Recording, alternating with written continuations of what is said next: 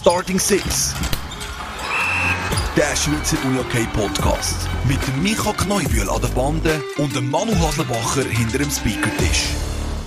Guten Abend, Manu. Guten Abend, Micha. Jetzt frage ich mich natürlich, ob du noch zur Haustür rauskommst bei dir daheim, nachdem du mit gewissen Megafon-Aussagen fast in die Blickschlagziele geschafft hast. mit dem Einstieg habe ich jetzt nicht gerechnet. Aber ich habe gedacht, dass wir das mit den Megafons nochmal müssen, äh, thematisieren äh, Ja, ich bin ja abgehauen. Ich bin ja zu Andorra gsi jetzt die letzten. so schlimm ist ich bin die letzten sechs Tage zu Andorra gsi am Weltcup-Final. Darum ähm, ist die Megafon-Thematik ein bisschen an mir vorbeigegangen. Da Gibt's ja dem Skiweltcup kein Megafon? Mm, nein. ich habe jetzt kein Megafon äh, mich damit müssen auseinandersetzen. Aber äh, ja, ich meine, was, was gibt es dazu noch zu sagen? Es ist, äh, ja, vielleicht äh, bin ich dort ein bisschen zu subjektiv gewesen in gewissen Aussagen. Auf der anderen Seite, ähm, ja, einfach in dem Kontext, wo wir das in der letzten Folge besprochen haben, wie die Megafons eingesetzt worden sind oder das Megafon und die Kuhglocken auf eine gewisse Art und Weise, ähm, ist es kontraproduktiv gewesen für den Sport im Allgemeinen, wenn wir natürlich nicht den Schweizer Fanclubs von den Clubs äh, Fankultur verbieten, sondern auf eine gewisse Art und Weise brauchen wir im Schweizer Unihockey Fankultur. Aber ich finde, es hat dort Grenzen und wenn ich das vor einer Woche aufgezeigt habe, wenn es gegen die Schiris geht, wenn es gegen die Gegner geht, ähm, natürlich, ich kann, ich, ich, will mich hinter gar nichts verstecken. Ähm, äh, sieht man bei einem Mic-Up von mir im Rahmen von der, von der Weltmeisterschaft. Ich bin auch nicht immer ganz fair gegenüber Gegner oder Schiris. Äh, da sage ich auch nichts, aber einfach, wenn es wie darum geht, zum Gegner das Spiel zu verhunzen und so, dann hat es Grenzen. Ja, es ist schon noch spannend gefunden. Ich glaube, wir, haben, wir haben selten so viele Feedbacks bekommen für das Thema letzte Woche. Danke vielmals an dieser Stelle. Ich glaube eben, man muss ganz klar verstehen, wir sind in keinster Weise gegen irgendwelche groben Fan-Einschränkungen, was das Thema Stimmung anbelangt. Ähm, aber eben, Manu, du hast das schön schon zusammengefasst, da stehe ich auch voll hinter dir. Eben, solange es nicht gegen Gegner geht oder gegen Schiri, also irgendwo unsportlich wird. Und da, finde ich, haben wir auch einen guten Input bekommen. Eben, da, da gibt es auch mehr als genug schüchtige Fans in diesen Hallen, die sich dort, glaube ich, schon nicht ganz immer im Griff haben. Ja, aber es, es ist vielleicht jedem von uns schon mal passiert, aber gleich, ich glaube, das ist der Punkt, den wir haben wollen machen und wo wir auch gerne noch ein paar Mal werden machen. Es geht, glaube einfach um, ums Verhalten von gewissen Protagonist. Und ich glaube, da geht es nicht nur an Leute an Megafons, da geht's, könnte man auch noch manche Personen rauspicken in der Tribüne. Jetzt ist mir gerade so recht spontanes Beispiel in den Sinn gekommen. Ich habe es einmal, glaube ich, erlebt, dass ein Bier aufs Feld geworfen worden ist an einem Unihockey-Spiel und dann hat äh, irgendwie, ich glaube schon ein, ein recht entscheidendes Spiel gewesen ähm, mit relativ vielen Zuschauern und dann hat nachher eigentlich wie alle Fans haben eigentlich die, die Person ausgebucht, wo das gemacht hat. Das ist etwas, wo man vom Eishockey recht äh, fest kennen, habe ich das Gefühl, so ein bisschen die Bier, die auf, auf, aufs Eisfeld geschmissen werden.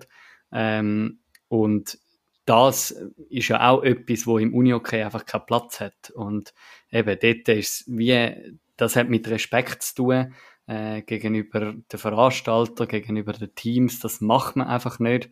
Und darum äh, eben, wie du jetzt auch schön gesagt hast, ich glaube, wir stehen hinter Fans, wir stehen hinter Fankultur, aber es hat einfach irgendwo Grenzen. Ähm, und wenn, wenn sich Heimfans irgendwo an einem Punkt ähm, gestört fühlen, und natürlich, ich meine, da haben wir auch einen guten Input bekommen. Da haben wir auch einen guten Input bekommen. Wenn, wenn natürlich als Heimfans dich in die Ecke drängt fühlst von Auswärtsfans, die mehr Stimmung machen wie du selber, dann musst du dich selber mal hinterfragen, ja.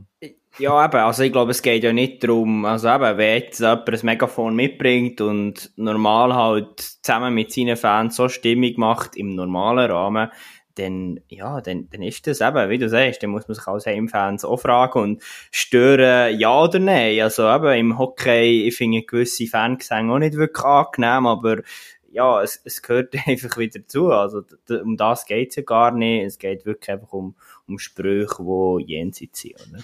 Mhm. Und äh, nein, ich habe nicht über das Spiel Basel gegen Chur geschwätzt.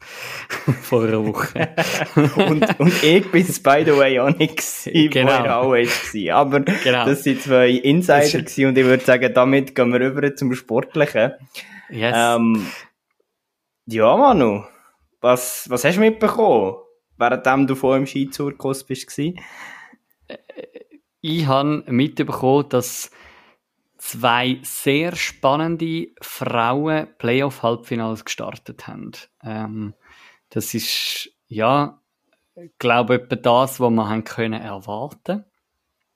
Ähm, wirklich die engen Spiel und ich will gerade zuerst das Korps gegen Piranha Chur beleuchten, ähm, wo mit zwei recht unterschiedlichen Spielen gestartet haben, äh, die, die Serie. Und zwar auf der einen Seite das erste Spiel, wo das Corps ähm, ja relativ knapp am Schluss für sich entscheiden, ähm, nachdem es doch nach zwei Drittel relativ in Anführungs- und Schlusszeichen sicher 3-1 geführt haben. Ähm, ich mag mich hat da aber immer noch der Reto Held immer in meinem Ohr. Ja, es ist Unihockey, im Unihockey geht schnell. Äh, und da ist eine zwei Tore Führung ja eh nichts. Ähm, Piranha, der das kann ausgleichen und am Schluss im Penalty-Schiessen dann doch den Kürzer zieht. Wo ich dann schon spannend finde, dass eigentlich nach, nach so einem erbitterten Kampf im ersten Spiel sie dann daheim doch ziemlich deutlich mit 6 2 auf Kappen bekommen. Ja, das ist, glaube ich, wirklich eine spannende Beobachtung. Ähm, dort, ich, kann es nicht beantworten. Ich stelle nur die Frage im Raum, hat es vielleicht ein bisschen etwas doch noch beim, beim wir haben es letzte Woche im Kontext von der Chats angesprochen, wo wir jetzt noch sprechen können, aber gleich bei Rania gilt ja das Gleiche immer noch, ein, junges Kader, ja, man hat einen Rüttimann, der vorne weggeht, aber ja, hat das vielleicht etwas mit dem zu tun? Eben, Fragezeichen kann ich nicht beantworten. Ähm, aber ja, eben, am Ende des Tages, auch da, das haben wir letzte Woche schon diskutiert, irgendwo überrascht jetzt, glaube ich, auch niemand, dass das Korps 2-0 führen in dieser Serie, oder? Nein, ich glaube, wie das Korps, die wollen unbedingt, unbedingt, unbedingt in der Final, weil ich glaube jetzt einfach mal zu behaupten, für das Korps stehen in diesem Jahr die Chancen auf einen Meistertitel so gut wie noch nie. Einfach äh, mit auf Betrachtung auch gerade auf die anderen zwei, ja. ähm, also auf der anderen Halbfinale, die Jets, wo in dieser Saison nicht so unantastbar sind, wie es vielleicht letzte oder vorletzte Saison gewesen sind, wo das Corps zweimal, also gescheitert sind, einmal im, im Superfinal und einmal schon im Halbfinal. Hier auch gegen Piranha Chur. Ähm, wo ich das Gefühl habe, wenn nicht jetzt, wenn dann für das Korps. Und auf der anderen Seite natürlich Chur, wo aber in dieser Saison auch wieder eigentlich äh, recht emporgestiegen ist, habe ich das Gefühl. Gut, letztes Jahr mit dem Superfinal sind sie ja schon emporgestiegen. Aber ich glaube, ich weiss, was du willst sagen. Ähm, macht dort, aber, also, einerseits bin ich voll bei dir weg des Korps, andererseits finde ich auch, und, also, das werden wir dann etwa rund zwei Wochen ein bisschen genauer diskutieren. Aber, ja, auf ein Spiel ist dann gleich wieder ein grosses Fragezeichen dahinter, ob das Korps dann wirklich Meister werden. Also, mhm. kurzes, äh, ein kurzes Szenario, das ich jetzt mal so in den Raum stelle. Stell dir vor, Superfinal, das Korps gegen Zug, Zug gewinnt. Kann passieren, sage ich mal. Also darum, ja, also das Korps, wie du sagst, weil unbedingt in der Final, ich glaube, in so einer Serie kann man einiges kontrollieren. Und was da alles passieren wird, werden wir dann noch besprechen. Und ich, ich weiß es nicht. Ich meine, ich habe jetzt mit Kenneth Corps Frauen geschwätzt und, und den Match jetzt auch nicht äh, mega nah mitverfolgt. Ähm, eigentlich nur im, im Live-Ticker. Das Penalty schiessen oder der Sieg nach Penalty, ich glaube, das ist vor allem am Schluss auch einfach eine Willensleistung. So wie sie gegen Laupen ja einmal nach Verlängerung gewonnen haben. Ähm, ich glaube, wie dort äh, ist es auch ein, es ist ein erstes Spiel im Halbfinal, äh, wo man sich irgendwie muss auf den Gegner ausrichten muss. Äh, das Korps, wo es ein Wochenende Pause hatten, äh, wo wir letzte Woche auch schon mit der mit der Leonie Wieland angesprochen haben. Äh, ja, was hat das für Auswirkungen? Die Piranha Chur, wo mit ja, einem Wochenende mehr dabei äh, einsteigt in das Halbfinale, wo letzte Woche noch Spielpraxis können sammeln. Ja, dementsprechend ist es ähm, dürfen wir sicher Piranha Chur an dieser Stelle noch nicht abschreiben. Ähm, ich habe jetzt auch nicht gerade unbedingt das Gefühl, dass das einfach mit einem 4 zu 0 Sweep endet. Aber ja, ähm, mal schauen, wie wir es dann in einer Woche werden anschauen, wenn dann mhm. das dritte Spiel gespielt ist. Definitiv. Lass uns doch mal zu schon ein bisschen angetönten anderen Serie übergehen.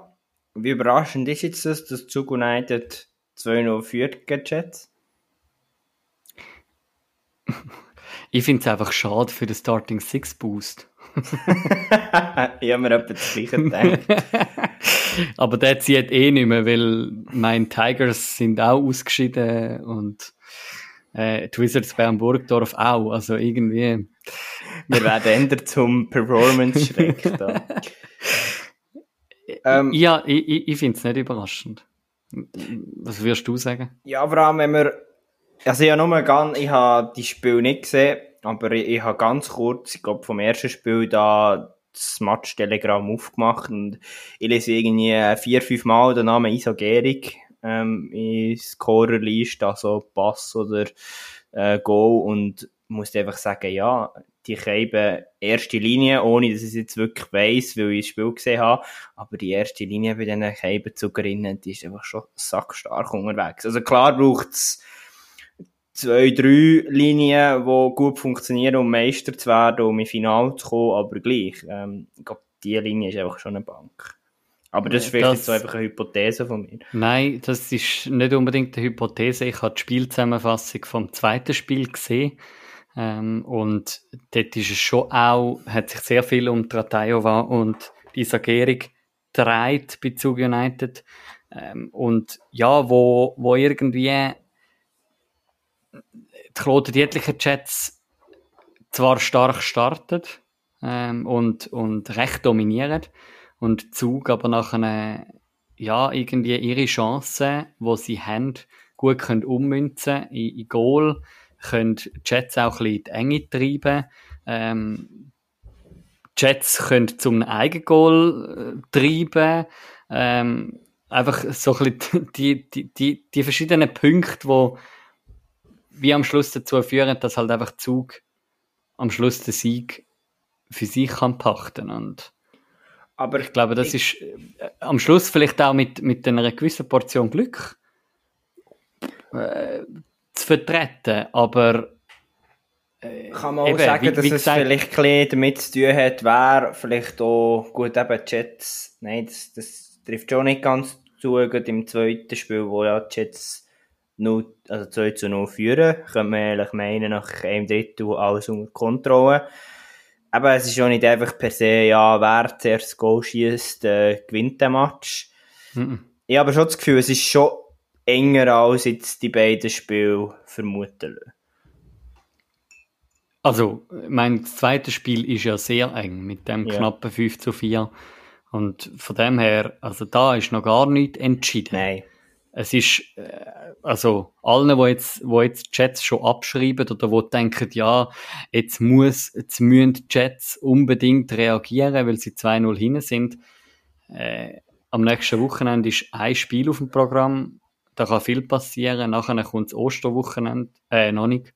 Dann kommt noch ein anderes Wochenende vorher. Also, ja. Und, und andererseits, andere Perspektiven muss man einfach gleich auch, und das haben wir auf dem Podcast schon ein paar Mal gesagt, die Saison, es ist gleich irgendwo einfach verdient. Also Zug United macht jetzt einfach mal einen guten Job auf der Frauenseite und darum kann man mal führen, 2-0 gegen Jets. Voll bei dir, mhm. Jets dürfen wir noch ganz, ganz lange nicht abschreiben, aber ja, irgendwo, also Zug United ist, die, die zwei Siege sind auch da, nicht geklaut. Ja, und irgendwo, eben, das haben wir letzte Woche schon besprochen, wo wir auf die Serie führen geschaut haben, äh, die zwei Teams sind doch Punkte gleich gewesen. Ähm, nach der Quali ähm, Zug United ist Gap-Sieger. Ich stelle jetzt einfach mal eine Hypothese auf, wenn jetzt Zug noch Meister wird, dann haben wir Gap-Sieger und einen Meister, wo wir vor dieser Saison, glaube kaum jemand von uns einfach so mal schnell den Tipp abgeben hätte. Aber ja, noch, das... noch sind wir noch nicht so weit. Ähm, ich glaube, noch mehr werden wir dann im Ausblick dazu sagen. Jetzt, ähm, ich, ich erlaube mir, zum weiterzugehen und sehr kurz geschwind ähm, die Playouts abzuhandeln. Dort schaffen die Floorball Riders doch tatsächlich den krasse Turnaround, nachdem sie 2 zu 0 hinten sind nach Spiel gegen Walkirch St. Gallen ähm, schaffen sie es zum vier Sieg aneinanderzureihen und Walkirch St. Gallen ja, in die Aufstiegsplayoff zu fallen. Dort ist noch nicht klar, gegen wer das sie müssen, ob gegen RG Giffers oder die Red Hot, Red Hot Chili Papers. nicht ganz. Ähm, Chilis von Rümlang, glaube ich, oder so. Schon. Da, Rümlang, Regensdorf, Chilis, ja. Ähm, genau. Aber da werden wir, glaube ich, dann noch mehr drauf zu sprechen kommen, wenn es dann so weit ist. Wir sagen, gute Arbeit geleistet von den Floorball Riders, die jetzt da schon ja, in, die, Ferien haben können und sich da damit den Liga halt gesichert haben. Definitiv. Ich würde doch vorschlagen, wir gehen über zu den Herren, wo wir ja doch noch, ja, es ist fast ein kleines legendäres Spiel zu besprechen haben, oder? Inwiefern meinst du legendär? Gut, legendär ist es vielleicht an sich nicht gewesen, aber einfach die ganze Geschichte rund um Erstplatzierten gegen Achtplatzierten, Spiel 7. Wir haben ja doch auch in unserem Podcast die Ausgangslage zwischen GC und Malans doch recht äh, emporgehoben. Am Schluss kann man sagen, GC mit einem doch, würde ich sagen, überzeugenden Auftritt über weite Strecke, wo sich für den Halbfinale qualifiziert. Sie haben ziemlich genau nichts anbrennen lassen. Habe ich das Gefühl, in diesem Spiel 7. Ähm, es wäre das erste Mal gewesen, wo ein Achtplatzierter einen Erstplatzierten hätte können ausschalten, seit es Playoffs gibt im, im Schweizer Unihockey äh, mit dieser Form. Und ja, ich muss einfach ganz ehrlich sagen, es ist der Abend von Paolo Riedi, ähm, Best Player auf Seite GC, wo da mit verschiedensten Assists und, und Goals glänzt hat und ja, so eigentlich wie eine ganze, ganz starke Teamleistung von GC anführt ähm, und ja, da GC eigentlich sehr souverän auftreten ist. Ja, also eben über weite Strecken. Also ich glaube eben, äh, ich habe so etwa Mitte Spiel eingeschaltet, wo 4-0 gestanden ist und hatte müssen sagen, ja, gut, es war nicht ganz Mitte Spiel, ein bisschen vorher gewesen. Aber ja, wenn du halt 4-0 führst aus Sicht von GC, also dort habe ich gewusst, es wird ganz enge Nummern für Malanz. Aber dann ist eine Phase gekommen, wo ja GC gleich nicht so gut ausgesehen im Moment. Zwei schnelle Goal von Malanz durch Buchli und den Gamenisch und dann hat noch der Noel Seiler eine Strafe geholt und dort ist für mich schon so ein Moment gewesen, uh, jetzt könnte es gleich noch spannend werden, so wie die ganze Serie war. Aber dann eben unter anderem die dritte Linie, wo der doch ähm, nochmal den Deko draufgelegt hat, in dem zweiten Drittel noch zum 5 und 6 zu 2 ja, und ich glaube, dann war es ziemlich vorbei gewesen. Äh, Malanzo muss aufmachen, Goalie raus. Und ja, dann war es vorbei gewesen. Ja, und das äh, bin ich ganz einig mit dir. Äh, dort auch anfangs drittes Drittel mit dem schnellen Doppelschlag innerhalb von 20 Sekunden zu zwei Goal, wo sich auch der jüngere Bruder von Noel Seiler äh, in die Scorerliste eintragen lässt, der Elia, mit einem sehr schön ausgespielten Goal. Äh, ja, es ist wie, am Schluss ist einfach alles, es hat alles geklappt auf Seite von GC.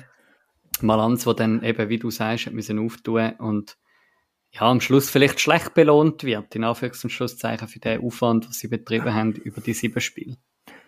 Ja, aber das Fragezeichen bleibt bei mir schon, seit der GC eben, ich bin froh bei dir, die individuelle Klasse kann man extrem rausstreichen, also eben die gewisse Goal, die ich gesehen habe, extrem klasse rausgespielt, wo ich mich dann schon frage, ja, wieso bringt man das nicht über oder konzentrierter her. Eben haben wir gleich so Phasen wie in dem, Dritt, in dem zweiten Drittel drin. Und wieso muss man da über sieben Spiele gehen? Eben, ich will gar nicht die Leistung von Malanz schmälern und sagen, GC müsste da mit vier Spielen durchlaufen. Das bleibt bei mir schon noch ein bisschen als Fragezeichen bei GC hängen. Hm. Ja, wir werden nachher im Ausblick auf, auf die Halbfinalpaarungen zu sprechen kommen und wo für mich dann schon auch noch spannend wird, wenn, wenn GC, jetzt eigentlich mit GC in der, im Halbfinal haben wir ebenfalls bei den Mannen Top 4 ähm, im Halbfinal von der Quali. Ähm, wie gesagt, da werden wir später noch drauf zu sprechen kommen. Nach dem Gespräch mit, mit dem Sascha Eichelberger, ja, wo, wo ich schon auch spannend, einen spannenden Fakt finde und, und gespannt bin, was du da wirst dazu sagen ähm, auf, auf den Halbfinale rausgeschaut. Ähm, an dieser Stelle bleibt uns eigentlich noch ein Blick auf die angefangenen auf Abstiegsplayoffs zu werfen, wo Spiel 1 von den zwei in Anführungs- und Schlusszeichen Underdogs gewonnen werden. Ähm, Thun, wo ein krasses Spiel gegen Chur Unihockey kann drehen. Da werden wir dann äh, Anfangsgespräch mit dem Sascha sicher das Spiel noch ein bisschen auseinandernehmen. Ähm, und aber auch an Astra Obwalden, wo gewinnt gegen ein UHC Uster und dort eigentlich im Spiel 1 nichts anbrennen. Ähm, Uster, wo dann im zweiten Spiel kann reagieren ist relativ ein offener Schlagabtausch, wo wir, glaube beide nicht ganz so erwartet haben. Ja, gut. Bin jetzt gespannt, was der Sascha sagt. Bei Chur hat es mich ein weniger verwundert als bei Uster. Aber ja, eben, ich glaube, das haben wir auch diskutiert. Das sind jetzt nicht beide NLA-Teams mit einer Wahnsinnsmentalität vom Gefühl her in die Auf-Abstiegsspiel gestartet und der verwundert so nicht wenn man mal je eine Niederlage kassiert. Ich glaube, das, was am Sonntag passiert, ist eminent wichtig für beide. Und ja, ich glaube, ich mache mir noch nicht so Sorgen um die beiden NLA-Teams.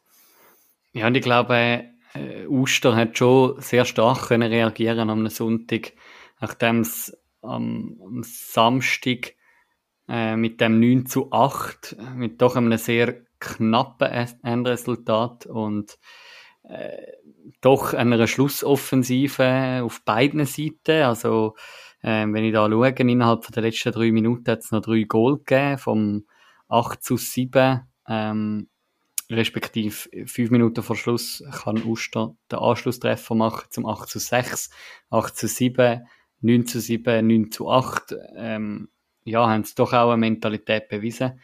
Am Schluss halt das letzte Glück vielleicht nicht auf ihrer Seite gehabt, aber ja, ähm, dann doch können, können gut reagieren, wie du sagst, am Sonntag.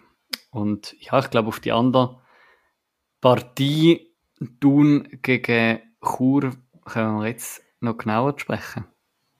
Definitiv. Lassen wir ihn rein, den Sascha Eichelberger. Ja, und dann freuen wir uns, ihn bei uns zu begrüßen. Herzlich willkommen, Sascha Eichelberger. Ja, salut miteinander.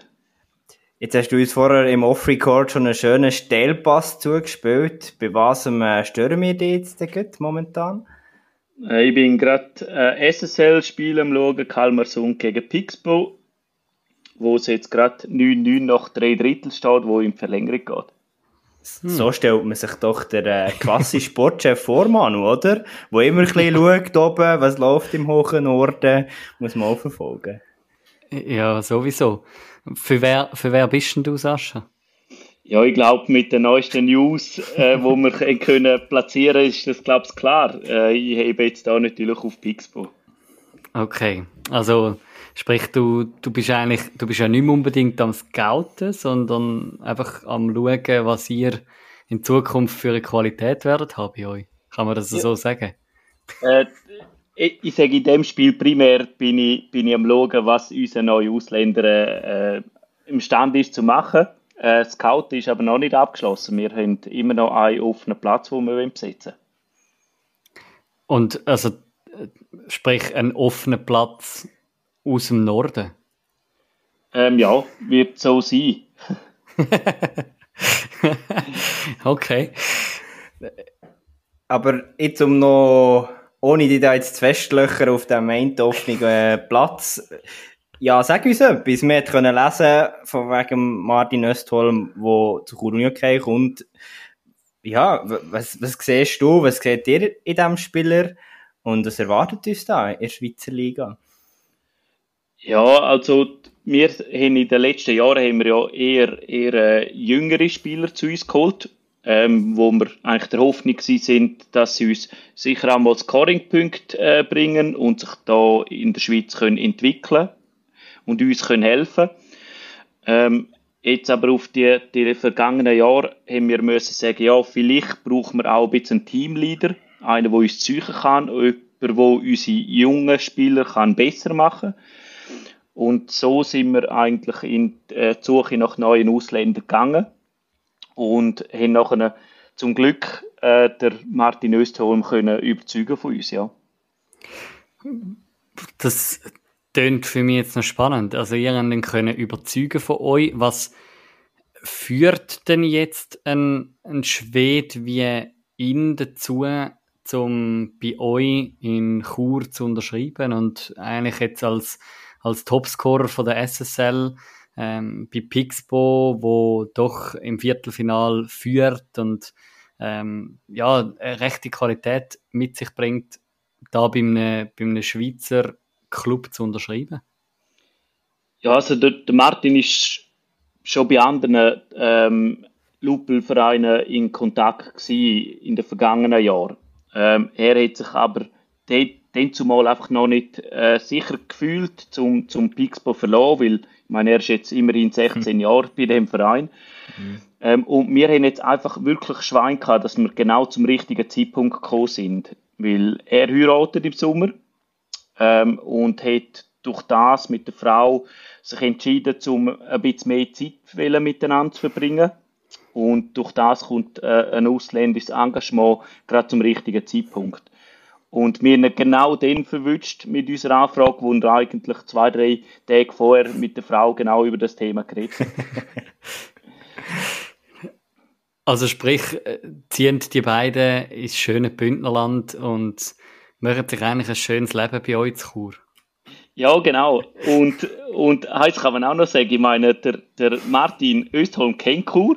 Äh, er hat damals im Champion Cup schon mal zu Chur gespielt, hat auch sogar einen Titel können gewinnen Also äh, er kennt die Gegend, hat, hat auch schon mal zwei, drei Tage Ferien machen Jetzt hast du vorher vor allem eben auch die Leaderrolle, wo, wo dir ihm zuteilen werden, rausgestrichen. Auf was dürfen wir uns im, im spielerischen Bereich freuen? Ja, ich meine, Martin Östholm kennt wahrscheinlich jeder, der sich mit dem Unihockey ein bisschen befasst, kennt ihn. Ich meine, ihn zeichnet vor allem ihm seinen Schuss aus. Und seine unglaubliche Spielübersicht. Ähm, und ich glaube, das können wir sicher erwarten von ihm und sicher, was für mich extrem wichtig ist, vielleicht nicht nur für, für die Nationalmannschaft, sorry, Luppelmannschaft, sondern vielleicht auch für unsere Junior ein bisschen eine Vorbildsfunktion, weil in Chur haben wir in den letzten Jahren eben nur junge Junior äh, Ausländer gehabt, wo ja, vielleicht das Ansehen nicht so groß war. Mhm. Und, und das könnte schon eine Auswirkung haben auf alle unsere Junioren, sei es vom E-Junior bis auf zum U21-Junior, wo, wo er ein bisschen etwas kann weiterbringen kann. Er wird ja auch, so viel ich das richtig gelesen Ah, oh, nein, warte, jetzt bin ich, jetzt bin ich verwirrt. Jetzt bin ich bei eurem zukünftigen Head Coach gelandet in meinem Kopf, wo sich ja auch wird in die Junioren ähm, investieren. Ich meine, das ist ja eine andere, eine andere Bombe gewesen, die er haben platzen lassen. Ähm, also, ist wahrscheinlich weniger gross jetzt gewesen wie der, äh, wie der Östholm, aber Theodor Jonsson, der zu euch kommt, ähm, als, als neuer Head Coach, ist das auch etwas, wo eigentlich mit dem jetzt zusammenkommt, mit dem Martin Östholm, wo, wo wir eure, eure erste Mannschaft vorantreiben ähm, ist sicher ein, ein Zeichen, das wir setzen wollen. Weil ich sage, wir, wir sind natürlich unzufrieden mit der aktuellen Situation. Und irgendetwas müssen wir entwickeln. Äh, irgendwo müssen wir vorwärts kommen.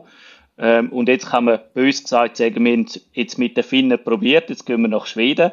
Äh, aber das ist eigentlich nicht unser Ziel primär gewesen. Es sind einfach äh, die Gespräche gewesen, wo wir, wo wir äh, hatten. Und, und ich sage, der Theodor wie auch der Martin haben sich auch herauskristallisiert.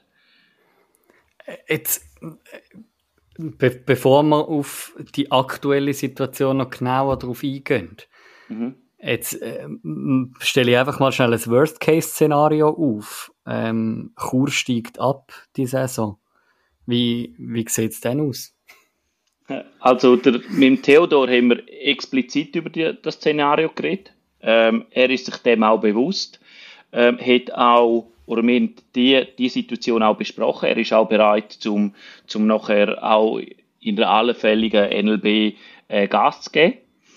Ähm, beim Martin Östholm ist es im Gespräch gar nicht zum Gespräch geworden, ob das überhaupt äh, soll möglich sein oder nicht. Er hat auf jeden Fall einen Vertrag unterschrieben äh, in der ersten Mannschaft. Das heißt nicht in welcher Liga wir sind. Und ja, somit äh, ist er der Spieler, ob wir oben sind oder unten.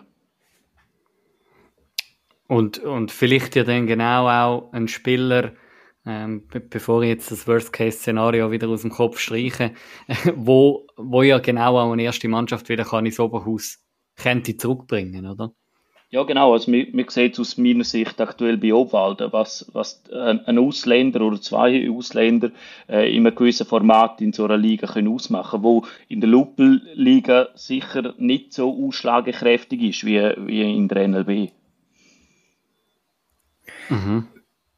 Lass uns, der Manu hat schon ein bisschen eingeleitet, lass uns doch auf, auf die aktuelle Situation ein bisschen genauer zu sprechen kommen und, und auch konkret auf, auf das letzte Wochenende. Wie fällt da deine Analyse, dein Fazit aus von dem Weekend? Ähm, also vom Weekend ist eigentlich das eingetroffen, wo wir, wo wir eigentlich mehr oder weniger erwartet haben. Wir haben äh, einen Gegner wie Thun, ähm, wo sehr über, über den Kampf will, über das Mentale kommt. Und wir sind sicher spielerisch, ähm, vielleicht technisch im physischen Bereich überlegen. Ähm, und dass die Mentalkomponente unser Hindernis ist, hat man im Spiel am Samstag äh, sehr, sehr gut gesehen. Wo ich aber nachher froh war, im, im Sonntag sind wir zu einer ähnlichen Situation wieder gekommen, gegen den Schluss her. Und endlich haben wir, ich sage, ein bisschen weit die Blockade können lösen und den Sieg können, äh, für uns entscheiden. Ich meine jetzt einfach mal schnell so Thesen aufgestellt. Eigentlich müsste ja nach dem Wochenende 2-0 stehen für Chur, oder? Gar nicht genau deiner Meinung. Also, aber das, Pro das, Problem ist so, haben wir, haben wir auch schon in dem Play-Out-Spiel gegen Basel geredet. Ähm, es müsste schon, es müsste schon, aber Fakt ist, ja. ist das, was auf der Tabelle angezeigt wird. Was, was mir, oder wenn man über Thun redet, ist immer so, immer das gleiche Thema. Du hast das sicher auch, auch schon in deiner Zeit im Nachwuchs immer wieder gehört, wegen Boden, Boden, Boden. Wie siehst du das heute? Wie, wie ist das äh, bei euch in, in der ersten Mannschaft? Ist das immer noch ein Thema? Oder denkt man, hey, das ist die erste Mannschaft, das sollte eigentlich kein Thema mehr sein? Wie siehst du das? Wie geht ihr mit dem um? Also in der Vorbereitung auf das Tunspiel ist das Wort Hallenboden einmal gefallen und das ist von mir gefallen.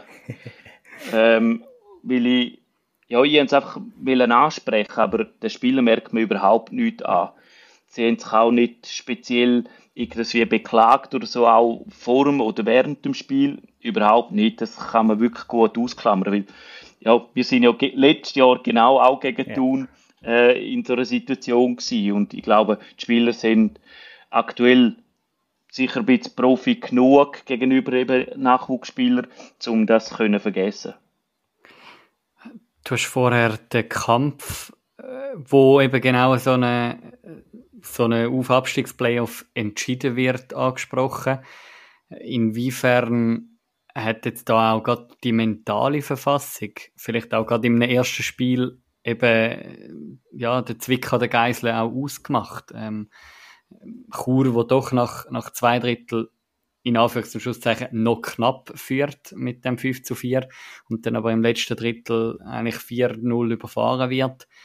Ähm, wo doch irgendwie tun im Weg gegen Uwe ähm, doch in, ja, relativ souverän durch Viertel- und Halbfinal durchgekommen sind und Chur, wo ja nach einer schwierigen Saison, wo wir nachher sicher noch werden darauf zurückschauen, ähm, habe ich jetzt mich verrät Chur, wo ähm, doch ja irgendwo kämpft und, und Schwierigkeiten gehabt hat, auch in den in den Playouts. Ähm, ja, wo, wo dann mental irgendwo vielleicht ihre noch ein bisschen hinten hinken. Ja, ich, also ich, ich spreche zum Beispiel das Samstagspiel kurz an. Ich meine, dort, dort wir, sind auch recht dominant äh, im ersten Drittel gewesen, auch anfangs zweiten Drittel. Und nachher kriegen wir ziemlich einen unnötigen Penalty gegen uns, wo sie dann verwandeln. Ähm, dann gibt's gibt's einen, einen Zweikampf, äh, ja, gemäß Schiedsrichter ein bisschen eine unfaire Situation gewesen, wo wir ein 2 plus 2 kassieren, wo es beide äh, nachher gerade verwerten und das hat uns komplett aus unserem Gameplan gebracht. Mhm. Und das ist die Mentalkomponente, wo, wo dann eben schon reinspielt, wenn du so eine Saison ähm, Vorgeschichte hast, wie wir jetzt hatten. Wo, wo einfach nachher zu wenig stark mental bist, um das einfach vergessen zu lassen und an deinem Gameplan kannst du weiterführen. Und dann ist es extrem schwierig gewesen, um irgendwie wieder zurückzufinden. Und im Vergleich am, am, äh, am Sonntag kann man sagen, ist der Ball vielleicht ein bisschen mehr für euch gelaufen und dass das dann auch mit einen Change kann geben kann? Oder wie siehst du das Spiel? Ein ja, ich sage, dort, dort ist das Problem erst viel, viel später gekommen. Äh, es ist eine sehr ausgeglichene Partie gewesen. Es hat äh, immer wieder so kleine Nicklichkeiten gegeben, die bestraft worden sind, aber nie mehrere Sachen gerade hintereinander. Mhm. Äh, wir hätten wirklich den Gameplan können durchziehen bis zur 50. Minute. Und dort ist, es ein bisschen kässig geworden. Wir haben ganz dumme Strafen kassiert. Äh, sie nehmen dann den Goalie aus und dann gibt es das wilde Spiel. Und das hat natürlich genau der Tuner in Karte gespielt und, und uns hat es wieder fast aus dem Gameplan gehauen. Zum Glück ist das Spiel nicht mehr so lang gegangen. Also wenn das Spiel nochmal ein Drittel gegangen wäre, ja, wäre es vielleicht heikel geworden. Aber ich bin jetzt froh, haben wir so eine Situation auch mal überlebt und, und einen Sieg können einfangen. Und, und gleich wartet Chur jetzt in dieser Playout- und Aufabstiegsphase ähm, noch auf einen Auswärtssieg, wo jetzt eigentlich unbedingt mal her müsste. Ähm, gegen, gegen Basel Regio ist es ja auch immer wieder sehr eng gewesen, zweimal sehr knapp im Penaltyschiessen verloren. Ähm, und ja, da eigentlich zweimal ähm, das Glück nicht auf der eigenen Seite gehabt. Kann man sagen, Chur ist eigentlich schon dran, aber irgendwo eben müssen wir wie noch an dem Gameplan auch können, bis zum Ende können festhalten ja, ich, also ich, ich würde die zwei Serien wirklich auseinanderhalten, weil also Basel hat dann schon, ich sage mit Ball, dann schon nochmal eine, eine Klasse, eine Klasse mehr. Ähm, mhm. In Thun wird es einfach wichtig sein, dass wir uns einfach mit, mit so gewissen Situationen im Spiel, die einfach nicht dürfen aus uns daraus bringen lassen. Und ich glaube, das haben wir in Thun über weite Teil vom Spiel schon auch geschafft aber wir müssen, ja, wenn wir dann so eine schlechte Phase haben wie im zweiten Drittel in, in Thun, ja, das mag es dann einfach nicht leiden. Du hast vorher ja sehr spannend schon zwei, drei Mal die mentale Komponente angesprochen. Ich möchte da auch ein bisschen rauszoomen. Ja, wie, wie schaust du zurück auf, auf die Saison, wo doch von außen gesehen alles andere als, als einfach ist gewesen, wo sicher auch noch ein bisschen Hypothek mitgenommen wird in all die entscheidenden Spiele. Wie schaust du da zurück? Ja, ist sehr bitter und brutal.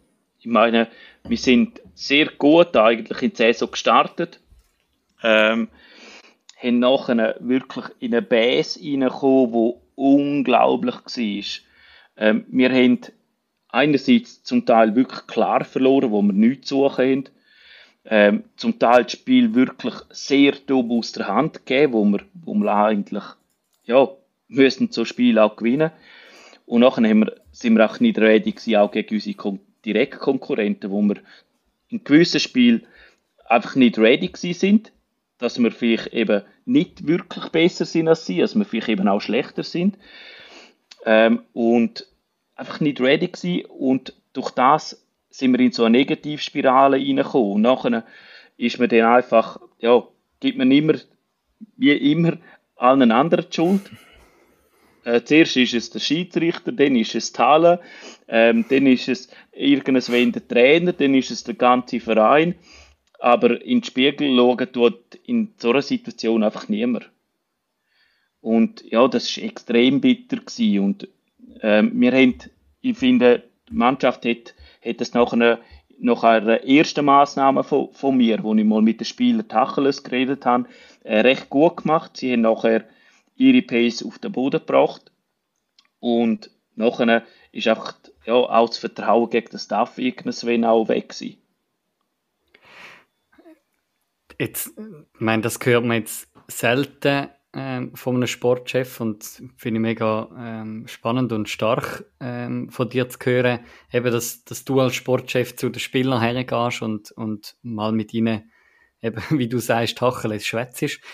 Ähm, wie viel Mut braucht das auch, als Sportchef vielleicht dort genau herzustehen und einmal ein bisschen auf den Putz zu hauen? Ja, es, eigentlich ist ja nicht der, der Job vom Sportchef per se. Äh, ich halte mich auch dort eigentlich aus so Sachen aus als Sportchef. Aber wenn man dann auch merkt, dass es nicht funktioniert, dann muss man dann schon mal eingreifen und einmal ja, am Abend herstehen und, und, und das machen. Und das ist für mich in meiner Funktion ist das wie Pflicht, dass man, dass man da auch als Sportchef seine, seine Aufgaben wahrnimmt und versucht, das Team unterstützen, auch in schwierigen Situationen. Äh, vielleicht um da anzuschließen, wie schwierig war für dich die Situation gewesen, rund um Trainerwechsel und dass du zum Headcoach bist worden? Wie war das für dich? Gewesen? Ja, es war extrem schwierig. Gewesen. Ich meine, die Spieler, ja, ist wie, wie im Fußball oder in anderen Sportarten auch. Die Spieler sagen natürlich schnell, Trainer muss weg. Ähm, aber ich bin eigentlich nie davon ausgegangen, dass wir zu dem Schritt kommen müssen. Ähm, wo aber nachher die Spieler aus meiner Sicht ihren Job gemacht haben und ich einfach gemerkt habe, dass das Vertrauen komplett weg ist, ja, eh, habe ich dann vor allem über die Weihnachtstage mit, mit Leuten in meinem Umfeld ein bisschen diskutiert, was man kann man noch machen. Und ja, dann ist einfach nichts mehr übrig geblieben, außer das der Ivo freizustellen, ja. Aber in dem Prozess haben wir direkt auch überlegt, ja, was gibt für andere Optionen? Und andere Optionen ist einfach im Uni-OK-Business extrem schwierig. Mhm. Ich meine, da hast du nicht irgendwie zehn Trainer, die irgendwie auf Jobsuche sind. Und ja, aber du darfst nachher, ich meine, ihr habt es ja gesehen, ich meine, das Programm Januar, Februar war extrem eng. Mhm. Ich meine, da kannst du dann auch nicht Woche für Woche zuschauen. Nachher haben wir auch sagen, so, jetzt braucht es eine Entscheidung, jetzt müssen wir irgendetwas machen. Und es hat Leute gegeben in unserem Verein, die gesagt haben, hey, mach doch du das, weil ich selber habe mich ja nicht in die Position befördern eigentlich. Und das hat dann schlussendlich auch der, der gesamte Vorstand gemacht, wo das eben wirklich in der Vorstandssitzung beschlossen, ähm, um das mir übergeben. Mhm. ja, Micha. Nein, also ich finde, also das ist mir vorher auch durch den Kopf gegangen. Eben, ich glaube, äh, so auch vielleicht auch von außen oder als Fan sagt man noch schnell, ja, Trainer muss man wechseln, aber ich finde es ganz wichtig, was du rausstreichst, oder eben, ähm, Trainerwechsel im Uni-Okay überlegst du zwei, drei, vier, fünf Mal. Das ist wirklich nicht wie in der Bundesliga oder sonst im Fußball, wo einfach der, schon bald der nächste Beste ansteht. Ich glaube, das ist schon, also, ist auch schwer, glaube ich, von außen nachvollziehen, wie schwierig das, das ist, wenn man nicht in dieser Verantwortung steht und einen neuen Trainer muss suchen, oder? Ja, und vor allem, ich, sage, Wieler hätte es ja auch müssen oder einfach gemacht. Äh, nur ist bei ihnen die Ausgangslage ein bisschen anders. Ich meine, mhm. sie haben einen Assistenz oder zwei Assistenztrainer oder sogar drei, wo, wo dort äh, in den Startlöchern sind. Bei uns ist er Thomas Latki noch in einer Doppelrolle. Und in einer sehr schwierigen Doppelrolle, weil, ja, du 21 wissen, wissen wir alle auch, ist im, ins B abgerutscht, mit denen wollen wir aufsteigen, äh, und die brauchen auch einen Trainer, wo, wo mhm. sich auf sie fokussiert, oder? Und wegen dem sind wir da in einer, ja, schon ganz engen Situation drin gewesen. Und was mir auch persönlich leid hat, ich meine, der Ivo, ich in all diesen sechs Jahren, wo der Ivo bei uns war, eng mit ihm zusammen geschafft. Äh, einerseits bin ich U21-Trainer gewesen, wo er Nationaltrainer war.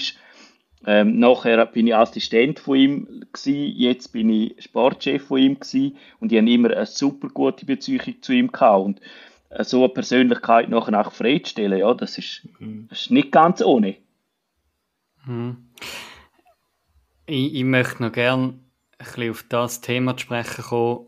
Ähm, Wieler, wo der Coach entlassen hat. Dann haben wir Alligator, wo der Coach gegangen ist, der Pius.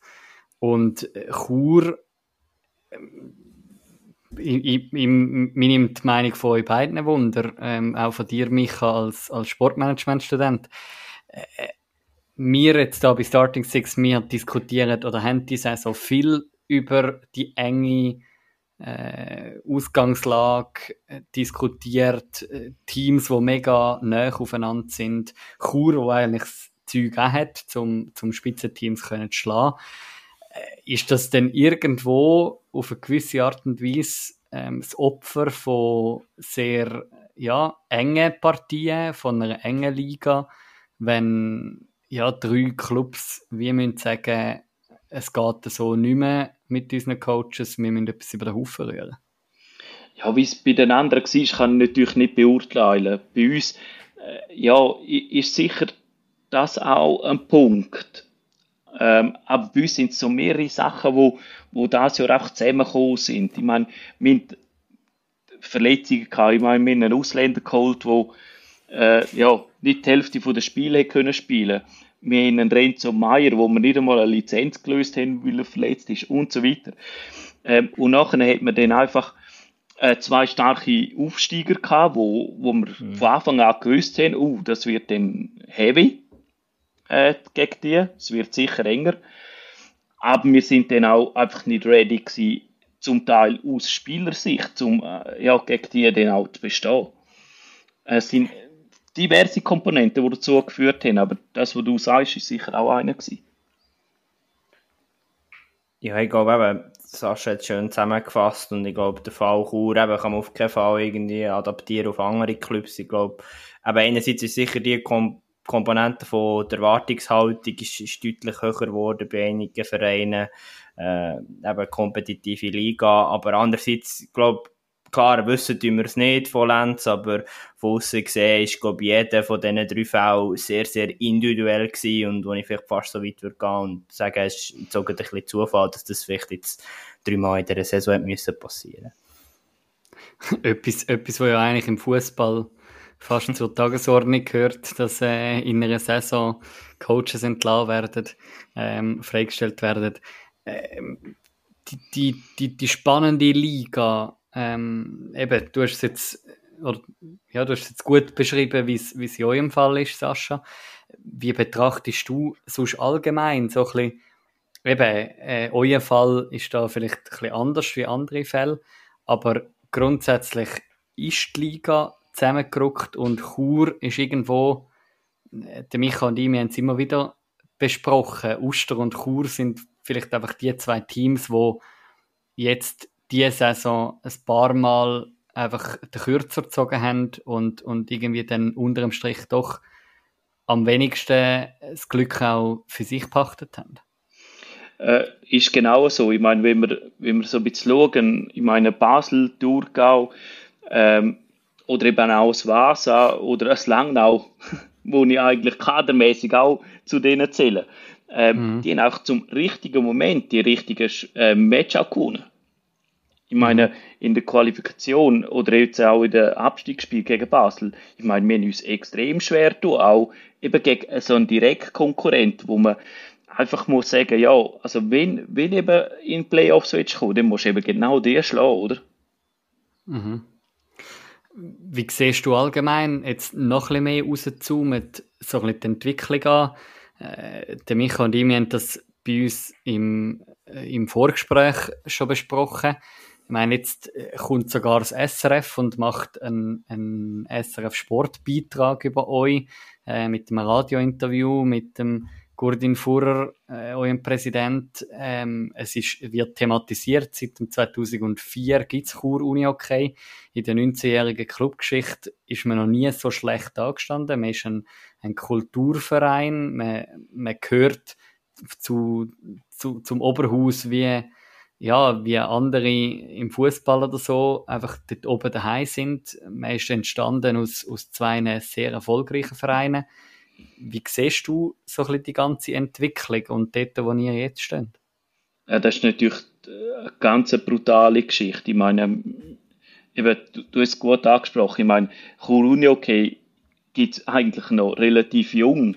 Äh, aber der ganze Uni-Hockey-Sport in Chur äh, ist natürlich extrem geschichtsträchtig. Ich meine, Uni-Hockey äh, ist fast in Chur entstanden.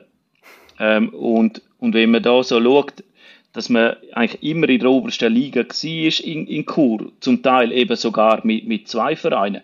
Und jetzt, wo man nur noch ein Verein ist, ist man dort, ich sage, ich meine, letztes Jahr ist man ja schon fast ähm, in, in dieser Situation gewesen. Jetzt ist es ganz krass, oder? Jetzt muss man sogar in die Auf-Abstiegsspiel. Ähm, ja, das darf der Anspruch einfach nicht sein. Und dass das von, von weit aus sogar bis zum SRF angeschaut wird, ähm, ja, das ist halt, wenn wir so ein Traditionsclub sind wie wir, äh, dass nachher die ganze Sportwelt äh, auch ein bisschen auf, auf Chur schaut. Aber wir haben schon viel über, über Sachen, die sich geändert haben, auch schon ein bisschen andiskutiert. Ich möchte noch mal ganz kurz so zurückkommen jetzt auf, auf den Change of Next Year so mit dem Theodor Jonsson. Äh, für die, die es vielleicht nicht so haben gelesen oder mitbekommen, was sind dort eure Erwartungen an ihn und was für Hoffnungen steckst du da drin, in das Projekt? Ja, das ist, das ist, eine relativ schwierige Frage. Da muss ich vielleicht ein bisschen ausholen. Ich meine, ähm, wenn man ähm, auf dem letzten Tabellenplatz ist ähm, und auf Trainersuche geht, ähm, ja, da springen einem nicht gerade Bewerbungen ins Haus. Ähm, und äh, wir haben dann zum Glück ähm, wirklich vier gefunden, wo wir wo wir eigentlich alle sehr interessant auch gefunden haben, wo wir haben dürfen engere Gespräche suchen, wo wir nachher eigentlich wirklich uns haben können auswählen, welchen von diesen vier nehmen wir. Ähm, und da haben wir, haben wir nachher uns schon überlegt, was braucht der, der neue Trainer für Skills? Ähm, und das ist für uns schon extrem wichtig. Ich sage, wir reden uns ja immer wieder auch in der Presse aus, ja, wir sind ein junges Team. Ja, das sind andere auch aber unsere Jungen sind vielleicht eben noch nicht so weit wie bei den anderen. Und da gilt es eigentlich, das Letzte aus denen rauszuholen, wo wir jetzt haben. Weil ich, wir können nicht hergehen und sagen, ah, jetzt müssen wir mal das ganze Kader über den Haufen werfen, jetzt holen wir ich sehe 20 andere oder 15 ah, andere, das geht alles nicht. Und das ist ja auch nicht unsere Idee. Unsere Idee ist, mit den eigenen Spielern dort herzukommen, wo wir, wo wir eigentlich wollen. Aber jetzt müssen wir jemanden haben, der, der fähig ist, um genau unsere Spielertypen, der, ich sage typische Chur, Sportler dort herzubringen, wo, wo, man, wo man sollte. Und in dem Gespräch mit Theodor hat er schon ganz coole Aussagen gemacht. Er hat Aussagen gemacht, ja, ich muss Zitronen so auspressen, dass das letzte Tröpfchen noch rauskommt.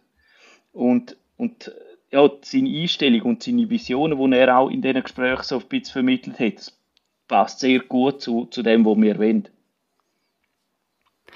Äh, ich meine, jetzt in deinen Erzählungen denke ich einfach so eben, ähm, Chur ist ja doch, eben, ihr, ihr habt nicht die Möglichkeit, um irgendwie bei, bei den anderen Vereinen gross go einzukaufen, in Anführungs- und Schlusszeichen, oder irgendwie alle auf Chur zu holen, weil Chur ist ja doch, äh, ja, in Anführungs- und Schlusszeichen eine Sackgasse ähm, in der Schweiz, weil, ja, entweder man, es zieht einem irgendetwas auf Chur oder äh, es zieht einem eben nichts auf Chur. Man kann nicht einfach irgendwie beim Nachbarverein spielen, respektive äh, die Konkurrenz ist ja noch im eigenen Kanton mit Malanz. Ähm, ist das schon auch etwas, eben genau in dieser ganzen Juniorenförderung, wo ja der Theodor auch eingesetzt wird, wo, wo schon auch eine Challenge darstellt für Chur Uni Hockey, gerade auch im Konkurrenzkampf, vielleicht auch mit, mit Malanz, wo er ja jetzt auch äh, den Coach eigentlich herhabt. Ähm, ja, ich, ich meine, das ist auch wieder ein Thema, wo, wo sehr interessant ist. Ich meine, man sagt immer, ja, der Chur hat Standardnachteil. Ähm, ja, das ist immer Ansichtssache. Ich meine, es gibt Leute wie der Micha zum Beispiel, die sehr gerne auf Chur zügeln. Ähm, ja, ich meine, mit der, ich meine, der Micha ist ein super Beispiel. Ich meine, die Fachhochschule Graubünden hat äh, ihr Angebot extrem erhöht und, und hat extrem interessante Studiengänge, wo äh, viele Spieler anlocken. Es hat auch Uni-Hockey-Spieler von der Lupel, die ihre Ausbildung hier zu Chur gemacht haben und nicht bei uns gespielt haben. Gibt es auch Serien. Ähm, oder ich sage zum Beispiel, gerade bei den Ausländern gibt es auch Serien, die sagen, leck, ey, hure näher an der Skipiste, das ist hure cool da. Oder, oder unsere Finnen, die jetzt sagen, hey, ich sitze ins Auto in, in einer Stunde, bin im Tessin, hure geil, das habe ich in anderen Orten nicht. Also Standortnachteil ist ja wirklich, äh, ja, verstecken wir uns manchmal auch dahinter. Aber für uns ist schon der Nachwuchs extrem wichtig. Und da hat Chur Uni okay in den letzten Jahren auch ziemlich viel Geld investiert. Äh, wir haben jetzt eigentlich auf jeder Stufe haben wir äh, Labeltrainer, wo auch nicht selbstverständlich ist ähm, wo, wo ich auch glaube, ich sage jetzt zum Beispiel die U16 aktuell, äh, Playoff-Halbfinal, super coole Geschichte, äh, U14 sind wir in der Finalrunde, U18 äh, sind wir auch in Playoffs gekommen, kein Problem. U8, äh, U21 ist aus meiner Sicht ja, sehr nah dran für den Aufstieg, ähm, um dort auch wieder eine Entwicklung herzubringen. Ähm, ich glaube, wir sind dort im Nachwuchsbereich schon auf dem richtigen Weg und wir haben auch talentierte Junge auch in der Auswahl. Äh, mit Mario Kunz, der kurz vor der 19 WM steht. Äh, ich glaube, da kommt jetzt dann schon das eine oder das andere nach, wo, ja, wo vielleicht uns für die Zukunft eben schon auch hilft. Und dann gibt es ja auch, äh, haben wir auf unserem Podcast auch schon besprochen, Manu, gibt es ja auch noch gute Entwicklungen hinsichtlich Infrastruktur. Was kannst du dazu sagen, Sascha? Projekt Ringstrasse, Stichwort. Äh, Projekt Ringstrasse ist ein bisschen der falsche Titel. Wir müssen jetzt reden von Halle Fortuna, offiziell. genau.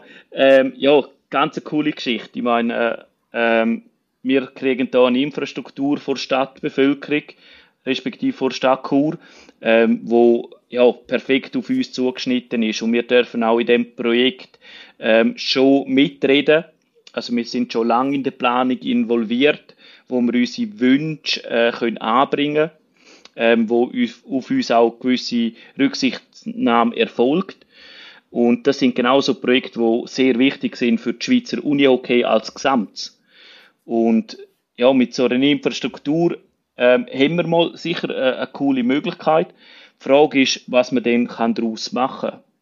Ähm, ich sage, jetzt haben wir auch nicht die schlechteste Infrastruktur. Wenn ich unsere Konkurrenten höre, können alle gerne auf Chur spielen. Alle sagen, ja, oh, ein cooler Boden, äh, da spielen wir gern. Äh, das Problem ist nur, ich sage, die Verfügbarkeit. An dem liegt es mhm. bei mir ein bisschen, weil wir haben aktuell so, so Mühe, um, ich sage jetzt mal, auch am Samstag können zu trainieren oder am, am Viertag können zu trainieren. Und ja, da, da sind wir immer wieder in Kontakt mit der Stadt Chur, dass man so Slots kann besetzen oder über Mittag oder am Morgentraining. Äh, das ist für uns schon noch extrem schwierig und das würde aus meiner Sicht den Nachwuchs weiterbringen. Ob es jetzt eine neue Halle Fortuna ist oder, oder Gewerbeschule, spielt alles keine Rolle.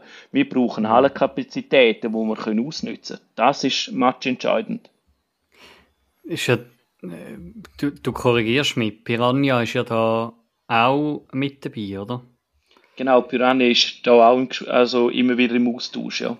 Weil, ich meine, das, das hat mich immer wieder verwundert, wenn du irgendwie schaust, wenn das Piranha Spiel hat, äh, im Vergleich zu, zu anderen, ähm, irgendwie am Nachmittag um zwei ähm, spielen die bereits Halbfinale, wenn alle anderen erst am Abend um fünf spielen. Ähm, und, und so, dass, dass man da ja wie auch die Möglichkeiten mehr hat, ähm, ja, sage jetzt mal, ähnlich wie, wie im Rest von der Schweiz, Uni-Okay-Spiel zu in Anführungs- und Schlusszeichen normalen Zeiten zu machen, das irgendwie auch aneinander vorbeizubringen. Ähm, zwischen Chur, Uni-Hockey und Piranha Chur, dass da ja vielleicht auch die Uni-Hockey-Kultur in dem Chur, wie sie in den vergangenen Jahren Bestand gehabt hat, auch weiterhin Bestand haben, oder? Ja, es ist im Fall eine riesige Challenge. Also, äh, sie, die bei uns Talenplanungen macht, das ist natürlich extrem brutal, gerade so in Playoff-Zeiten. Ich meine, wenn Piranha mit zwei oder drei Teams in Playoffs kommt und wir mit vier Teams in Playoffs kommen und alle haben noch heim oder auswärts recht, ja, wenn dann alle Spiele am gleichen Tag sind, ist es schlicht unmöglich, äh, zu Chur all die Spiele auszutragen. Und das, das ist eine extreme Challenge, immer. Ähm, und zwischen, zwischen Piranha Chur und uns, wir versuchen immer einen gewissen Konsens zu finden. Du hast vorher gesagt, Halbfinal ähm, von den Frauen. Ja, letzte Wochenende haben sie im 7. gespielt und die Playout-Partie am Sonntag ist, ist eine Mittagszeit gewesen. Ähm, mhm. Ja, da, da, versucht man einen gewissen Konsens zu haben. Und nachher, ja, so äh, ein Teaser so auf der Seite äh, am, am Rande. Ich meine, dann geht es dann auch noch um Heimgarderobenbesetzung. Das ist jedes Mal auch ein Thema. Äh, weil, weil Chur, Uni okay und Piranha, NLA-Vereine haben die gleichen Garderoben im liebsten, äh, immer die gleichen. Und da gibt es auch immer wieder so ein bisschen Komplikationen, wer die kann besetzen mhm. Ja, ich glaube, es ist wie, ähm, wenn ich das so höre, äh, kann man sich eigentlich wünschen, dass das Chur jetzt irgendwie am Ende von dieser Saison mit dir noch als Interims-Headcoach äh, eigentlich der Liga halt kann sichern und äh, dass man da ja ein, ein Chur Uni-Hockey dürfen erleben in den kommenden Jahren. Ähm, vielleicht eben auch gerade mit, mit dem Projekt Halle Fortuna, ähm, wo ja wieder darf an Begeisterung und, und Uni-Hockey-Fanatismus ähm, darf mitbekommen? Also ich, ich denke es auch, es ist nicht nur für uns als, als Verein extrem wichtig, dass wir, dass wir da oben bleiben. Ich finde es auch für die Uni Hockey Schweiz äh, allgemein finde ich wichtig, dass wir da oben bleiben, weil eben alle Infrastruktur, Traditionsverein, gute Ausländer, wo wir jetzt können holen, ähm, ja, das sind alles so Punkte, wo ja, ich, ich sage, das passt ja auch ein bisschen zur Strategie von Swiss Uni okay. Und wir verfolgen den Weg und versuchen möglichst, um das auch herzukriegen. Thema Livestream zum Beispiel. Viele sagen mir fast die besten Bilder. Ja, das sind alles, alles so Sachen, wo, wo, wo, wo drin spielen, wo wir versuchen, das Bestmöglichste zu machen. Jetzt müssen wir auch schauen, dass, dass die Mannschaft oben bleibt, dass wir dem auch gerecht werden, oder? Ja, um vielleicht so ein bisschen abzuschließen und wir es abbrechen. Wie schaust du jetzt voraus in dieser Serie? Was muss dein Team bringen, dass es eben lang zu diesem Liga hat? Ähm, wir, wir, wir, müssen vor allem Konstanz herbringen. Wir müssen Konstanz und auch Konsequenz herbringen, äh, um unseren Gameplan über die ganze Spielzeit durchzuziehen. Ähm, und da dürfen wir uns nicht ablenken lassen von äh, irgendwelchen welche Hallenthematiken, Gegner, unfaire Aktionen, Schiedsrichterentscheid oder auch Fans. Das müssen wir einfach müssen können ausklammern und sagen, hey, das spielt uns alles keine Rolle. Wir haben einen Gameplan, den wir verfolgen und dann glaube ich, kann da fast nichts schief gehen. Also zuerst sich einmal auf sich selber konzentrieren, bevor man, wie du es schon mal angesprochen hast, ähm, in, in unserem Gespräch, bevor man irgendwo bei allen anderen den Fehler suchen. Ja, genau. Spiegel, Spiegel herheben zu, zu jeder Zeit. Und dann äh, ist deine Hoffnung, dass noch drei Spiele äh, Head Coach bist von dieser Mannschaft und nachher ähm, das Amt darfst weitergeben. Unbedingt, ja. Auf das hoffe ich eigentlich schon lange. Ähm, ich, hab, ich, ich, ich will da nicht Trainer sein bis in all die Tage. Ich will das Amt so schnell wie möglich ähm, abgeben, weil ja, die Doppelfunktion, ähm, ja, kann ich euch sagen, braucht extrem Zeit und meine Familie, meine Frau äh, müssen auf sehr viel verzichten. Ähm, und ja, ich will das auch ihnen gegenüber möglichst schnell abhaken und mich nur noch auf etwas konzentrieren. Jetzt, ähm, bevor, bevor ich zu abschließenden Wort komme, ähm, ist ja wahrscheinlich aktuell ähm, das Playoff-Spiel in Schweden vorbei. Ähm, was hat der, der Martin Östholm mit Pixbo zustande gebracht? Leider verloren. Kalmarsund hat in der Verlängerung gewonnen, 10 zu 9. Also, in dem Fall. Äh, und die zweite ja. Partie äh, ist Falun gegen München, hat Falun 9-7 gewonnen. Ich glaube, äh, wir tun Sascha bald als äh, SSL-Aussenkorrespondent bei uns anstellen. aber, aber, erst, aber erst, wenn der Sascha nicht mehr Doppelfunktion hat, Head Coach und Sportchef. Nein, ich, muss nicht, ich, ich kann auch ehrlich sagen, ich schaue nicht jedes Spiel ähm, in der SSL, einfach wenn ich, wenn ich gerade Zeit finde ähm, und mich auch ein bisschen will ablenken ähm, aktuell ist für mich schon auch noch wichtig, dass ich mich ablenke und nicht nur auf uns schaue, ähm, weil sonst wird man dann irgendwie so ein bisschen eindimensional. Und wegen dem ist es manchmal noch cool, wenn man einfach komplett ein anderes Uni-Hockey-Spiel kann schauen kann. Mhm. Und gleich unter dem Strich einfach äh, ein grosser Uni-Hockey-Fan, Sascha Eichelberger. Ähm, ja, an dieser Stelle bleibt mir ein riesiges Dankeschön ähm, an dich zu richten für die ehrlichen und offenen Einblick ähm, ins, ins Leben bei Chur Hockey. Ähm, es ist für uns, ähm, wie auch, ich glaube, und da rede ich für alle, ähm, unsere Hörerinnen und Hörer, wo, wo da zuhören, ähm, ja, eine mega Ehre dürfen, so einen offenen und, und tiefen Einblick auch überzukommen ähm, in, in Challenges, wo, wo sich dir und auch dem ganzen Team da entgegenstellen. Darum, ja, danke viel, viel mal dass du da so offen und ehrlich erzählt hast. Danke euch auch und äh, ich möchte auch im Namen, glaube von vielen Zuhörerinnen und Zuhörern, ich bin auch einer, der seit ganz Anfang an ähm, euren Podcast hört, ähm, euch auch vielmal Danke sagen, weil euer Engagement auch für den Unihockey-Sport ist cool, ähm, dass wir jetzt auch da, ich sage, recht modern unterwegs sind und euren Podcast können hören, äh, ist auch cool ähm, auch für mich äh, in der Funktion als Sportchef, wo du immer wieder so, so Statements von, von äh, Spielern gehört, ist cool, ähm, kann ich das Woche für Woche ähm, hören ähm, und lenke mich auch ab, wenn ich über die im Gym bin, äh, hau mir Kopfhörer rein und höre euren Podcast. Danke vielmals. Und das war er, der Churer Interimscoach und Sportchef Sascha Eichelberger. Ja, von meiner Seite nochmal merci viel, viel mal, Sascha. Ja, für die offenen und ehrlichen Worte und ja, für das Skizzieren von den Herausforderungen, wo ja, der Traditionsverein, aber auch irgendwo modernen Verein Kurunjokai momentan hat und sehr, sehr ehrlich, weil ich glaube, das kann man sagen, Manu, ähm, ja, so Herausforderungen, ich glaube, das, das kennen noch viele Uni-Hockey-Vereine, natürlich immer in verschiedenen Ausgangslagen, verschiedenen Umständen, aber ähm, ja, das schätzen wir sehr, die ehrlichen Worte.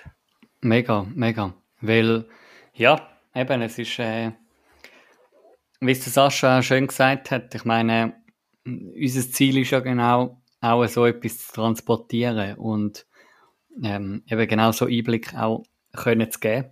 Ähm, und ich glaube, dass ja, wir die Saison schon ein paar Mal dürfen zeigen, auch wo wir mit dem Mac Hollenstein auch schon geschwätzt haben über die todesmalige Situation bei Alligator. Jetzt mit dem Sascha, wir haben schon manchmal auch auf der Frauenseite können das auch beleuchten. Ja, und ich glaube, das ist eben mitunter schon auch etwas, wo ja genau auch die spannende Liga und die Ausgangslage, wo wir jetzt dann auch noch werden darauf sprechen kommen, ja einfach auch ja, davon zeugt, oder? Ähm, dass, dass man wirklich so ja, eine, eine coole Ausgangslage dürfen haben, wo halt teilweise auch ja, Opfer mit sich bringt. Ähm, und, und wenn wir nachher einen so spannenden Einblick können bieten und gewährleisten, macht uns das ja auch mega Freude. Ja, Manu, wie siehst du es bei diesen Playouts, bei den Herren? Wie entwickelt sich das?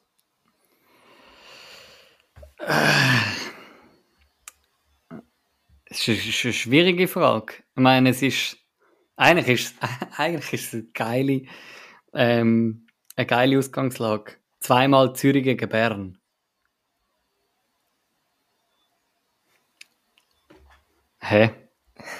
Jetzt, du bist jetzt, jetzt schon bei den Playoffs. Ja, jetzt. jetzt habe ich, jetzt habe ich gerade schnell, jetzt habe ich gerade gedacht, Scheiße, jetzt habe ich deine Frage falsch verstanden. Oder, ja, nein, zuerst natürlich, wie entwickelt sich die Auf-Abstiegsplayoffs? Korrekt. man, man, merkt, der Manu ist nicht mehr ganz auf der Höhe. Ähm, nicht immer. Äh, ja, ich weiß es nicht. Ich habe das Gefühl, und da gebe ich am Sascha ziemlich recht, es bleibt das 50-50-Game bis zum Schluss. Es kann auf beide Seiten gehen. Und ja, ich meine, wenn Chur am Gameplan festheben ich habe schon das Gefühl, Thun hat schon auch einen Gameplan. Und ich glaube, das ist das, was wir auch die letzte Saison schon miteinander besprochen haben, dass Thun vieles über Kampf macht. Mm. Und, und ja genau dort auch stark ist. Ich meine, die haben das ein 2 zu 0 gegen Fribourg können kehren und das mit zwei Matches. Oder nein, ein Match vor 900 Zuschauern. Also das musst du ja das erste Mal herbekommen, oder? Wenn du eigentlich mit dem Rücken zur Wand stehst, gegen ein Team, wo irgendwie komplett im Movement ist, ja. Ja, also ich sehe es auch in die Richtung. Ich sehe die beiden Vereine immer noch mit Vorteilen. Äh, ja. Aber ich bin gespannt, wo sich das her wird entwickeln. Mhm. Ja, ich glaube, in einer Woche sind wir vielleicht nicht viel schlauer mit einem Match, der gespielt wird am kommenden Wochenende. Ist ja ein Schmalspurwochenende eigentlich mit, mit einfach einer Partie, die ansteht, haben wir beiden Duell. Aber ja, es äh, ist dann schon, könnte diesen Laufvereinen auswärts ähm, ein, ein Spray schaffen oder nicht. Ähm, das werden wir dann in einer Woche genauer können betrachten. Wie siehst du, um jetzt auf äh, meinen Teaser zurückzukommen, die beiden Partien ähm, im Playoff-Halbfinale? Zürich gegen Bern. ich bin natürlich für beide Berner Vereine. 4-0. Nein. Als ob. ja, ein bisschen wie du, so, ich habe deine Reaktion vorher deutet. Ja, ist, ist, ist mega, mega schwierig. Also, ähm, sehr, sehr coole Duell, finde ich.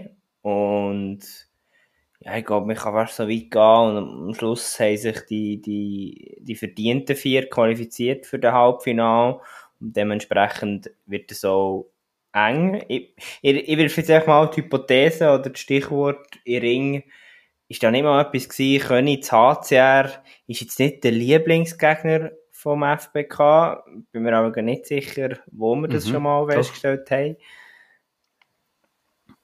Ja, wird immer wieder zum, zum Thema. Ich glaube, das haben wir schon in der Folge, was ist es gewesen, sechs oder so, mit dem Patrick Eder dort mal besprochen, dass, das, dass, dass der FBK schon gern in der AXA Arena spielt, aber dass das natürlich schon auch für den Patrick Eder eine spannende Ausgangslage ist.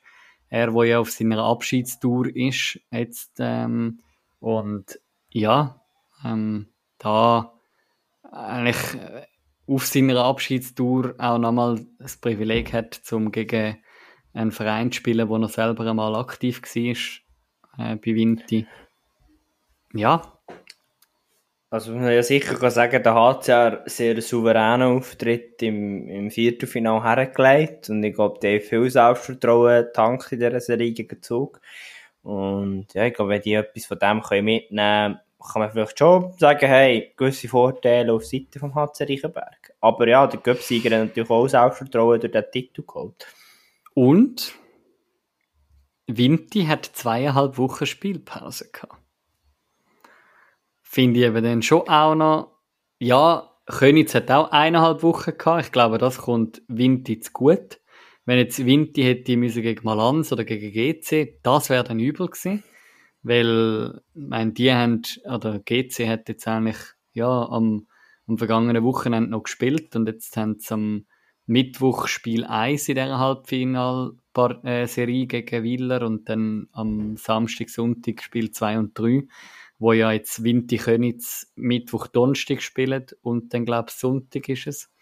Ähm, ja, wo, was ich schon auch noch spannend finde, zwei Partien unter der Woche. Ja, gedacht, da wäre der Arbeitgeber mal wieder strapaziert. he? Mittwoch und Donnerstag, wer auch immer die Idee gehabt hat. Aber ja, Gut, aber eben, wahrscheinlich von wegen modernen Unihockey-Vereinen und ihre Herausforderungen, ähm, denken wir zurück an Sascha und die Hallenplanung. he? Also, ich glaube, das hat sicher so einen Grund. Ja, ja. Also, was ich schon noch spannend finde, ja, weil, ich meine, das Spiel, das man ja jetzt eigentlich vorzieht, ist das von Vinti am Donnerstag. Handball ist nicht Handball, irgendetwas in der Rax Arena. Das könnte noch sein, hä? Dass irgendwie am Samstag noch Pfadi irgendetwas hat und da, die sind glaube ich auf der Zielgerade von der Quali-Runde. Handball, eigentlich eine Sportart, wo wir etwa nie drüber schwätzen bei uns im Podcast. Gut, wir sind auch ein Uni-Okay-Podcast von dem her. Wir machen jetzt ein Jahr Sabbatical und werden zum Handball-Podcast für eine Saison. ja, genau. Nein, ähm, wie siehst du denn GC Willer? Ganz schwierig. Also, natürlich. Ich meine, das ist der letztjährige, das ist der letztjährige Superfinale. Genau, also eben, sicher irgendwo, ja, Klassiker, ja, ein bisschen ein Klassiker, ähm, aber ja, jetzt da von Vorteilen gehen schwätzen, finde ich extrem, extrem schwierig. Also, ja, ich glaube, das kann man in beide Richtungen drehen, Pff, darum wage ich mich da gar nicht aus dem Fenster. Hm. Ich, ich habe aber schon das Gefühl, so ein bisschen Tendenz Wieler, weil ja, sie sind doch ein bisschen souveräner durch das Viertelfinale durchgekommen wie GC. Aber ich meine, es fängt wieder bei Null an im Halbfinale Ja. und von dem her, ja, Dass, dass du mal Tendenz Willer würdest das erstaunt mich schon sehr. Ist wirklich spät am Ja. Abend, hä? ich habe mir gerade überlegt, bei Not und Elend, für wer bin ich jetzt genau? Du musst für niemand sein, du bist ja Journalist, oder? Ja, genau, genau. Ich, bin, ich, bin, ich habe einfach immer noch an meinem Meistertipp fest. Und dann ist es eigentlich egal, ob jetzt GC oder Willer im Finale steht.